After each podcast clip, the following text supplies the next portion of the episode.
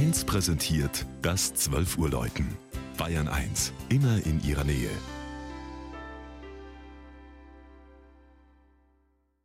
Es ist 12 Uhr. Das Mittagsläuten kommt heute aus Retzbach in Unterfranken. Georg Impler war im Main-Spessart-Kreis unterwegs.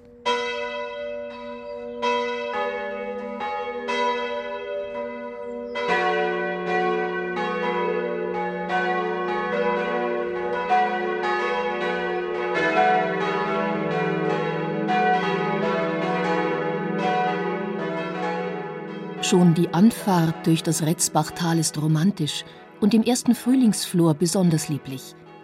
Rechter Hand die Weinberge, dann zur Linken die bekannte Wallfahrtskirche Maria im grünen Tal und schon grüßt die barocke Turmspitze der Retzbacher Pfarrkirche St. Laurentius über die Dächer des alten Marktes. Das Gotteshaus steht etwas erhöht am Nordostrand des Ortskerns, dessen historische Gebäude sich um das 1576 erbaute und 2001 sanierte Rathaus scharen.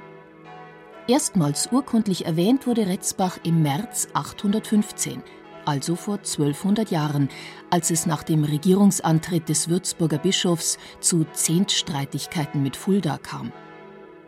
Im Besitz des Würzburger Hochstifts war der gegenwärtig um die 2300 Einwohner zählende Weinort bis zur Säkularisation und ist seit 1975 Teil des Marktes Zellingen. Aus Würzburg kam auch der Baumeister der schönen Barockkirche St. Laurentius, Balthasar Neumann, der übrigens seine berufliche Laufbahn als Glockengießergeselle begann, sich dann der Festungsbaukunst widmete als fürstbischöflicher Baudirektor die Würzburger Residenz errichtete und zu den bedeutendsten süddeutschen Baumeistern des Barock und Rokoko zählt.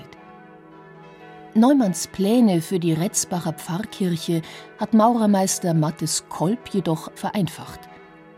Der schlichte, von roten Sandsteinpilastern gegliederte, ockergelbe Außenbau zeigt nur an der Turmfassade Neumann typische Bauzier – wie die bogigen Fensterbedachungen und den spiralförmig eingerollten Giebel als Turmüberleitung.